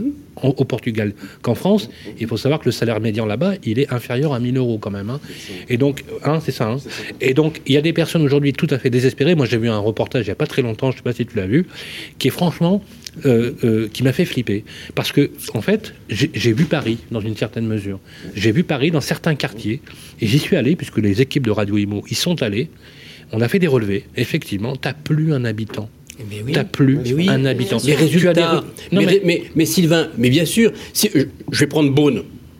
Une petite ville de province. Sauf que, Magnifique. sauf que. Beaune, c'est une- pépite, que Beaune est au cœur de la Bourgogne, que c'est le carrefour des autoroutes, que c'est une ville où il fait bon vivre, que c'est magnifique. Aujourd'hui, dans Beaune, le centre-ville de Beaune, qui est tout petit, hein, euh, dans, dans Beaune, il Hmm. y a bien, 700 logements meublés en location saisonnière. Incroyable. Donc autant te dire qu'aujourd'hui, Ouais, les énorme. gens qui travaillent dans Beaune ne peuvent plus se loger. Donc qu'est-ce qu'ils font? Ils vont à l'extérieur, avec des voitures, Voilà. avec du diesel, Voilà. avec les 80 km/h, Voilà. et ça devient des gilets Qu'est-ce qu'on jaunes. peut faire, alors? Voilà, ça devient faire? des gilets jaunes. Qu'est-ce qu'on peut Qu'est-ce qu'il faut faire il, faut- bah, il- Une idée. il- il faut mesurer. C'est-à-dire que le problème des 120 jours n'est peut-être pas suffisant, le problème de la déclaration n'est peut-être pas suffisant, la problématique fiscale est peut-être à revoir. Je pense qu'il faut, que il faut revoir le sujet. Est-ce que certaines villes, par exemple, je, je vais vous citer une ville qui s'appelle Pontevedra au- au- en Espagne, qui a banni les véhicules de sa ville. Vous savez, banni les véhicules de sa ville, interdit dans le centre-ville, et qui a non non, mais qui marche euh, et apparemment ça n'a pas eu d'impact sur le commerce, hein, ça fait euh, une année, et qui a tout simplement décrété qu'il n'y aurait pas du tout d'Airbnb dans sa ville. Oui. Est-ce qu'à un moment donné, c'est la question que je te pose, hein, est-ce qu'à un moment donné, ce débat, la seule réponse, c'est pas celui de l'investisseur qui est dominé par, je vais pas dire la cupidité, mais forcément la, la meilleure des rentabilités, on va dire, pour ne pas critiquer. Euh, est-ce que le débat ne doit pas être dans les mains d'un politique qui choisit, pas en fonction d'une prospérité ou d'un profit, mais en, en- en fon- en fonction d'un équilibre d'une d'une population en ville s'en Tu veux dire un politique qui a du courage. Ah, pardon. Alors non mais. Excuse-moi. Non mais que- quelle est la non mais je sais pas. Sylvain, ça existe. Sylvain, on arrive à nous demander des quotas et à ne pas dépasser des quotas d'investisseurs dans des villes. Ouais. Euh, je pense que euh, si on veut contrôler, on contrôle. Parce que nous, on a cette. euh. Mais alors comment on- on fait pour rendre les centres-villes aux habitants, aux vrais habitants là Bah, C'est difficile. moi, je pense. Non, mais c'est vrai, c'est une question, moi, ça part une m'interpelle. décision euh, politique, ça peut pas être Ça une décision m'interpelle. Ça t'interpelle pas, ça m'interpelle, mais quand euh, moi j'ai un, un ami, quelqu'un de ma famille qui me dit c'est l'appartement que je loue euh, parce que c'est un endroit touristique de bord de mer ou Paris, peu importe, euh, 1000 balles par semaine alors que c'est le loyer mensuel de quelqu'un qui l'occupe et qui Ouais, fou, de, hein. d'en profiter, c'est quoi mon choix? Oui, bien d'accord. sûr. Mais je comprends. hein. Mais si je l'interdis, c'est quoi comprendre. Je J'interdis les gens de faire ce qu'ils veulent Non, de mais leur, je comprends. propriété- de leur Oui, propriété. Je comprends. Mais C'est. C'est la liberté, tu hein. Tu Tu parlais des du mal, tout à l'heure, tu parlais du mal logement, tu as raison, hein, des Bah primo accédants, C'est le les problème jeunes des qui lits froids, démarrent, ça, les étudiants qui ça arrivent le en ski, ville. T'as 90% des lits qui sont qu'on appelle des lits froids. Parce que et, et aujourd'hui pendant ce temps-là, t'as des gens qui doivent bosser, ils font 30 km le matin, 30 km le Ça soir. c'est vrai, c'est- c'est vrai, c'est vrai, c'est vrai.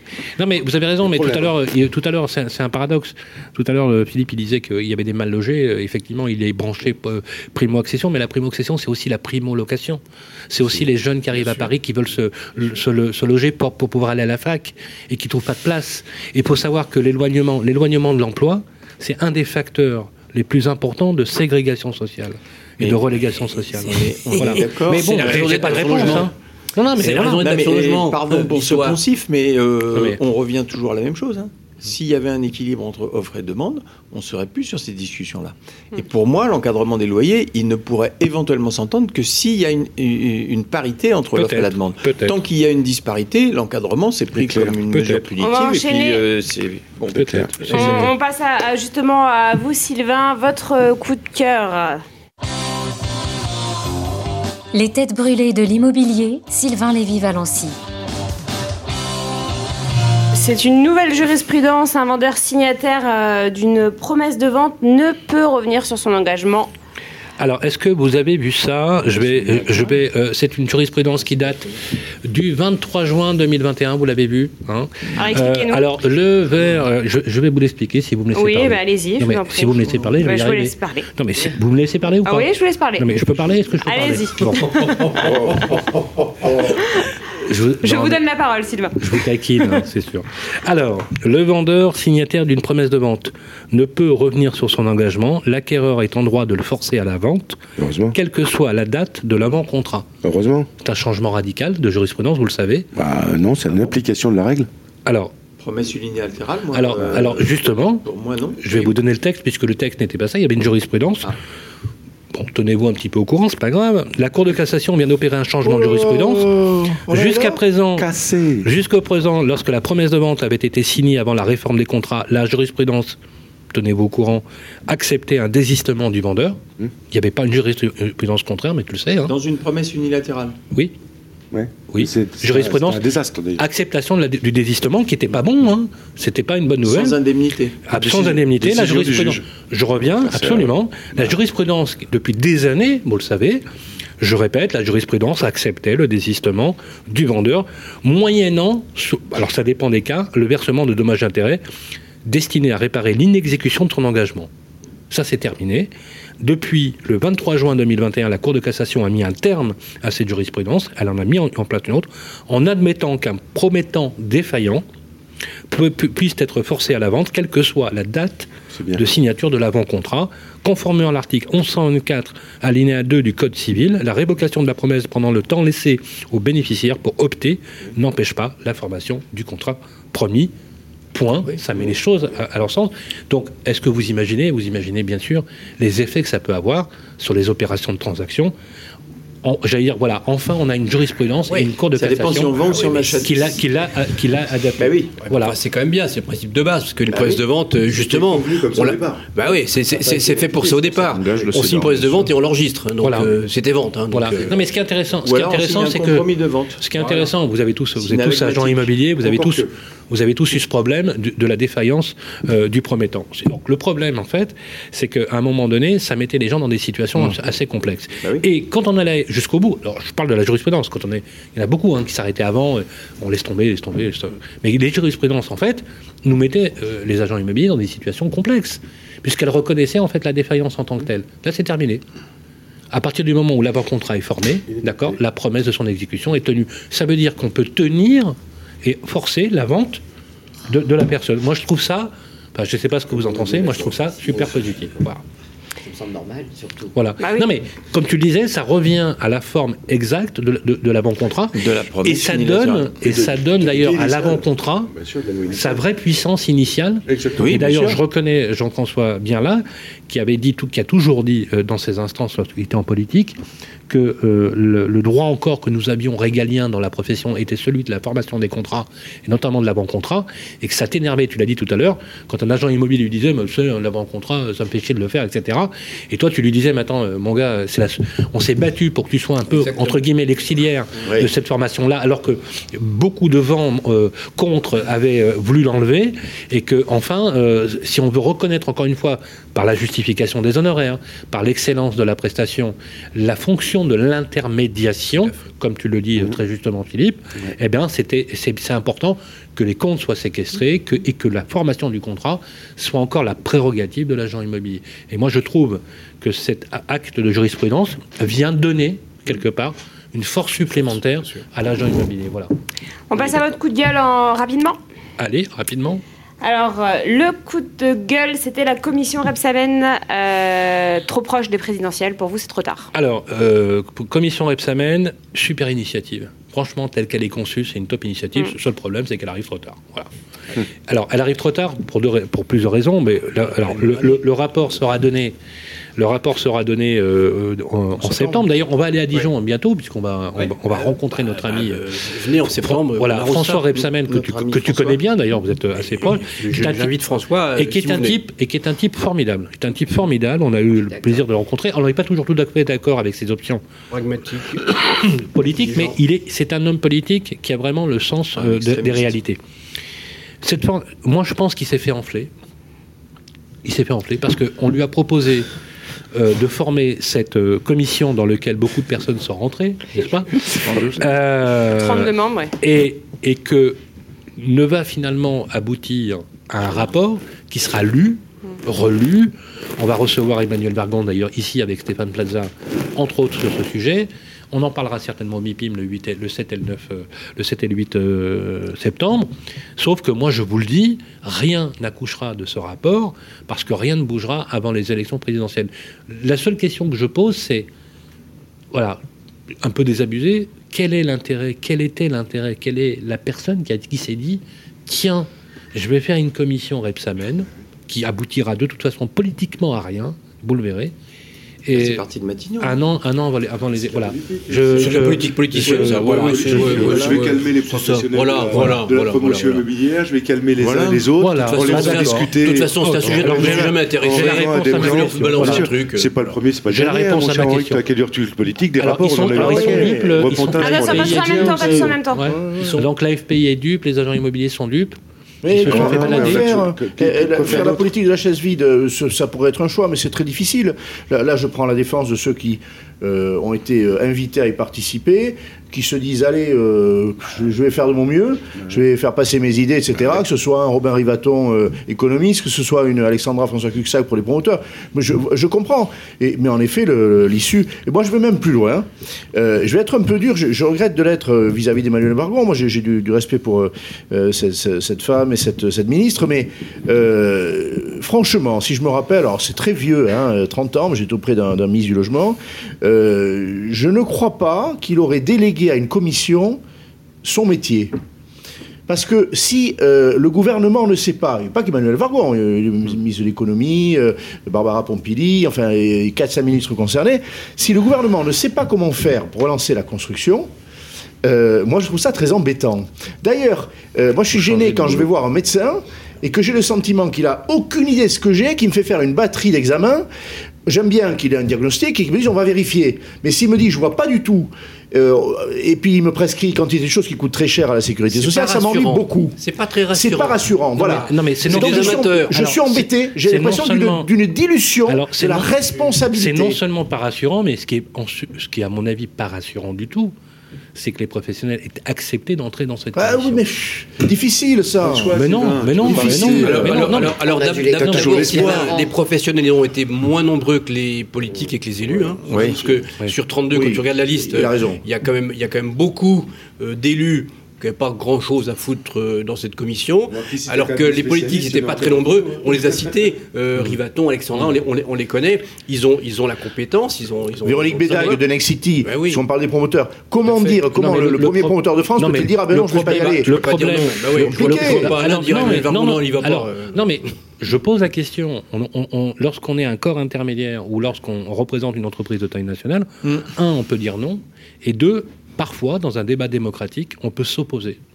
Peut-être est-ce pour s'opposer. cela, pour dans ce pays qu'aujourd'hui, deux Français sur trois ne vont même plus aux urnes? Ben oui. Peut-être. D'accord. Peut-être. Attends, attends, c'est-à-dire, vas-y, précise. C'est-à-dire que du coup, du coup, si tu veux, comme tu ne crois plus en rien, eh ben, Oui, Les gens sont dépités. Voilà. ouais. Ça abîme la, mais la je vais dire, foi, alors, bien tu sais quoi, je vais abonder. Grave. Tu sais quoi, je vais abonder? Je vais abonder. Il y, a, il y a- il y a deux ans et demi, on a eu les gilets jaunes. Et c'est parti d'une petite vidéo, postée d'ailleurs par loin de chez toi, d'accord, sur la hausse des carburants. Oui, bien sûr. D'accord. bien sûr, bien sûr. Bah, je m'étonne qu'avec 5 millions de personnes mal logées en France et 2 millions de personnes en situation d'urgence, on n'ait pas un vaste mouvement social qui descend dans la rue et qui dit stop à l'habitat indigne. Stop au mal logement. Je m'en étonne. Ben, faisons le je m'en étonne.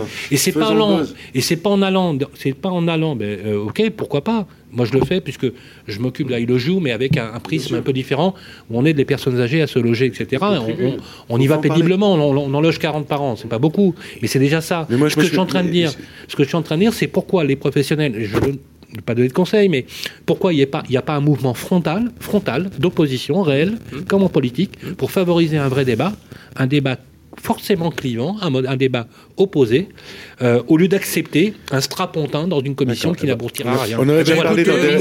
L'ancien président de la fédération que je suis, pour se battre contre un ministre, j'ai prouvé ce que je savais faire, Oui. peut-être pas d'autres. Oui, oui, oui, non mais vas-y, vas-y, développe. Mais non, Moi, attends, je me suis battu contre Est-ce que tu serais rentré dans cette commission Repsamen Comment Est-ce que, tu je serais rentré dans la commission Repsamen Bah oui. Euh, bien sûr que j'aurais voulu y rentrer, mais j'aurais voulu rentrer pour essayer de dépoussiérer, pour dire des ça, choses, parce que parce c'est parce que c'est mon style, parce que de toute façon je laisse pas passer les À choses. moins d'un an des présidentielles. Mais- Mais on s'en- Ah, c'est- Sylvain, ouais, mais au moins, enfin non, t'as raison, t'as raison, Mais t'as non, raison, mais- le timing est mauvais. T'as pour- raison, le pour- timing est pourquoi un rapport il serait uniquement au, au profit des gouvernants en place et pas au prochain et pas au suivant fait, tout à fait. Donc moi je pense qu'un rapport il peut être il peut être transverse en politique et si nous on fait le buzz.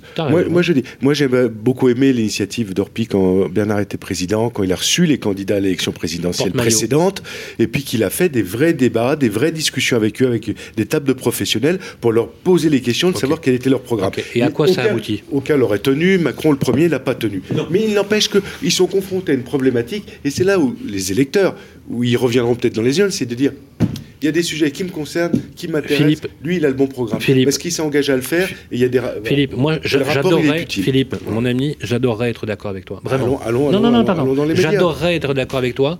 Le rapport peut avoir son utilité.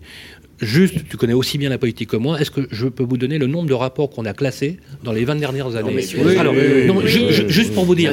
Allez, juste pour vous dire, juste pour vous dire, juste pour vous dire qu'il y a une urgence qui est une urgence sociétale, qui est celle de la politique du logement dans notre pays, et qu'au lieu de faire une commission qui anesthésie les fonctions d'opposition réelle que devraient avoir les organisations, et je pense que tu te seras opposé dans une certaine mesure, parce que tu l'as fait par le passé, tu l'as fait et, t'as mar- et ça a marché, euh, Jean-François. Hein? Et on peut dire merci à, à Juste Cécile tout- Allez, puisque rapidement, si elle rapidement. t'avait pas phrase, rentré dans là. Une phrase, après j'arrête. C'est Mm. simplement que là, on est dans une période, une échéance électorale. Il faut absolument que le logement vienne dans la bouche des Français. Le rapport peut y, par- y participer quelque part. Si effectivement on en parle de ce rapport, on dit qu'il y a des bonnes idées, etc. Moi, j'entends des commentateurs de l'élection présidentielle qui vient. On parle d'éducation, de santé, Le logement, de protection. De, de, de- Oui, il de d'économie. logement, on parle a de tout. parlé, ouais. Jamais un mot sur le logement. Jamais, jamais, Il y jamais. a un gros problème. faut prendre la tribune du logement. Il y a un moment, Chiche, on fait une Mais oui, tribune. mais faut y aller. Pourtant, le logement, c'est la santé, c'est la sécurité. Et c'est le troisième choix des Français, la troisième priorité des Français. Et l'un C'est quand même l'autre. Exactement. Donc c'est c'est là-dessus et tout ce qui participera, même si c'est pas efficace, moi je vote. Puis Et on le- c'est pas la première fois qu'on le dit. tous les rapports ne réussissent pas, je veux dire, il faut avoir la modestie. de Non, non, non, non, mais euh, de- très peu réussi. Comprenne On qui pourra. passe. Comprenne qui pourra. L'émission se termine, messieurs. On passe à une partie plus légère puisque c'est le blind test. Les têtes brûlées de l'immobilier, le blind test. Alors un blind test euh, spécial dont le thème est les émissions de télévision cultes. Alors euh, vous vous plaignez à chaque fois que Henri est trop fort. Euh, Peut-être que ça va changer cette fois-ci, c'est un peu plus C'est original. toi les manèges Et- Ouais, non. Ah, Je commence tout de suite, moi. Allez, on y va avec la première. Déraciner des ailes Non. Non. Les racines des ailes. Non, c'est l'histoire, c'est avec Berne. Oui Ah, Allez, oui. secret d'histoire, un point pour Secret d'histoire. Bravo. Bravo. On enchaîne avec le deuxième.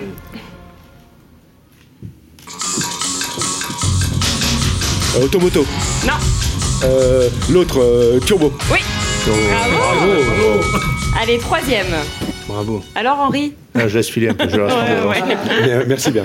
Ouais, laisse, les, autres- laisse les autres, je me couche. laisse les autres gagner un peu. Troisième.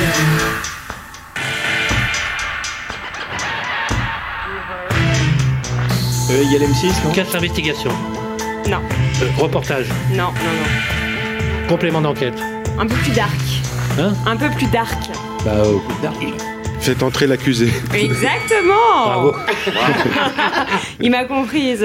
Il, a compris, il, euh, il connaît bien. la télé ou il connaît, bien. Allez, quatrième. Un peu plus ancien ça. On repart. euh, Bah oui. Jean-François. Taratata. Non, Non, non. Euh, Culture pub? Non. Des comiques. Des comiques. Les comiques. C'était les nuls, l'émission. Ah oui. Eh ah, oui. oui. Ah, oui. Celui-là, tout le monde le connaît normalement. C'est. JTTF. JT de Oui, 20 heures. bravo Philippe. Philippe a été plus rapide. Il est bon, Philippe, ce soir. hein Ouais. Suivant. Il est resté couché pendant des semaines, évidemment. C'est Il la mauvaise. C'est tout frais. Il en a sous la pédale. Fort Boyard. Oui, bravo Henri. D'ailleurs, d'ailleurs, l'auteur de la musique vient de décéder. Je tiens à le dire. Oui, c'est vrai. Et je porte le deuil. Oh. Voilà, ça se voit. Et il y avait une chanson T'as d'ailleurs. quelque chose du père Fouras C'était, quelque part. ouais, hein. c'est Je suis passe-partout de Fort Boyard. Vous connaissez cette chanson Non, pas Ouais. du tout. Ah, et, et On peuvent la retrouver parce que c'était immense. Eh, on sent le fan là. T'as un fan là. Prochain. Allez. Les tigres à la fin, ça te faisait Fort frémir.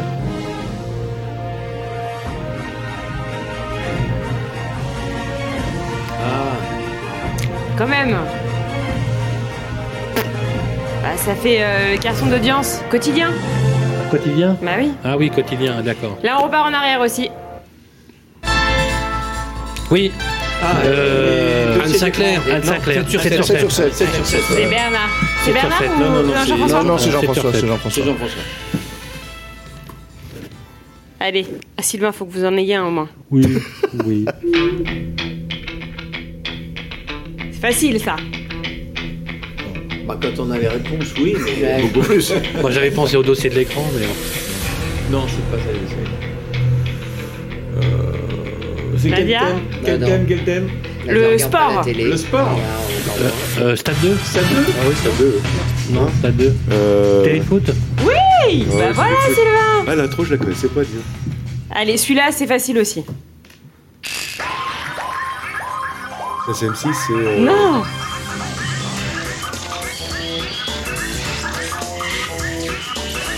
Sur Canal. ah, euh, Regarde pas Canal Plus. bah, les, euh, les, les Les nuls, nuls. euh, pas les nuls, les guignols. Mais oui, ailleurs. les guignols de l'info. Ah ouais, Allez, il y en a encore deux. allez. Ah, euh, où Thalassa. Oui. Non, c'est. Ah. Bravo. T'as dit d'ailleurs, Ouais, d'accord. La les gars, le prochain, la on, donne la réponse à de Sylvain. la... On le dit pas, on le dit Ils ont racheté le bateau de Georges Pernou qui est Ah décédé. Ouais. Ils en ont fait un truc qui s'appelle le Wake Up Café. Ah très oui. sympa. Ah, ouais. sympa. Ouais. Très Ça n'a sympa. rien avec le jeu, hein, donc il faut que tu fasses le jeu quand même. Allez, dernier. Alors c'est quoi Grand reportage, non? Place investigation. Du sport encore. Euh, Stade 2 Ça 2 On change de chaîne téléfoot L'équipe. sur TF1. Et là, on passe sur Canal. Rien. Le CFC, Canal Football Club. Ah. Ah, c'est Sylvain qui a trouvé Ouais, ouais, c'est Sylvain. Ouais, c'est Sylvain, il a trouvé une bah, ça, Sylvain. fait plaisir, parce qu'il a autrement. Et, et d'ailleurs, Ah, à, ce- il était chaud, celui-là, hein. à ce sujet. Forza Italia quand même. C'est vrai. Ah, il était chaud Eh oui. celui-là. Il y avait Sylvain. Bravo à l'Italie. Vu la Eh. Sylvain, ça doit te plaire comme un Européen qui a gagné la Coupe d'Europe, c'est mieux, Oui, non oui, oui, ça me plaît comme ça. Regarde tout Qu'un anglais. Et bravo, bravo Philippe. je belle un certain plaisir que Henri est meilleur dans les boîtes de nuit que devant la télé.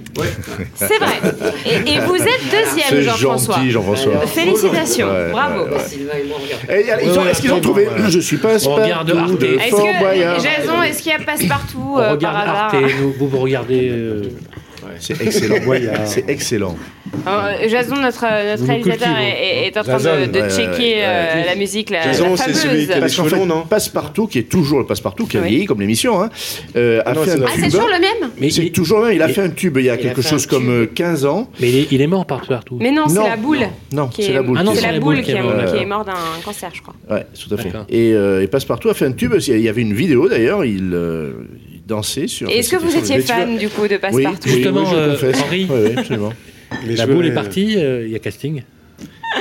Mais écoute, euh, pour tout te dire, j'y participe.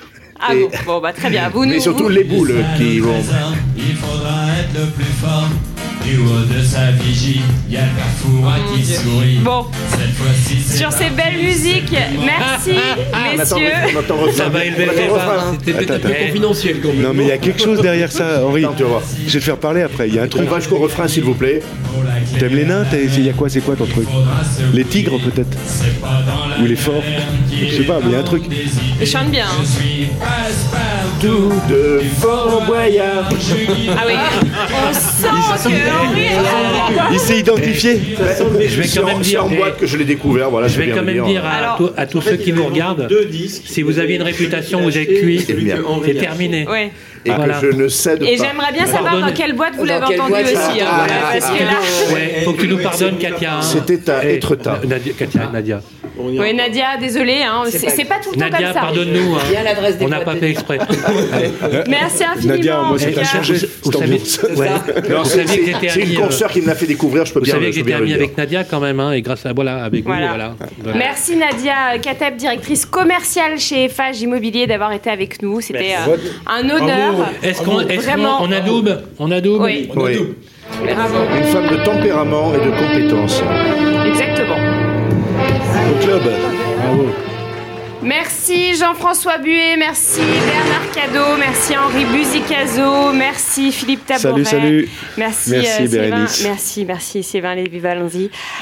Et puis, bah, on se quitte. C'était la dernière. Et puis, je vous souhaite de bonnes vacances Bon aussi. été. Et on Merci. se retrouve Bon été. en Septembre, tout à fait. Bonnes vacances. Bonnes vacances. À bientôt sur Radio Imo. Les têtes brûlées de l'immobilier, une émission à réécouter et télécharger sur le site et l'appli radio.imo et toutes les plateformes de streaming.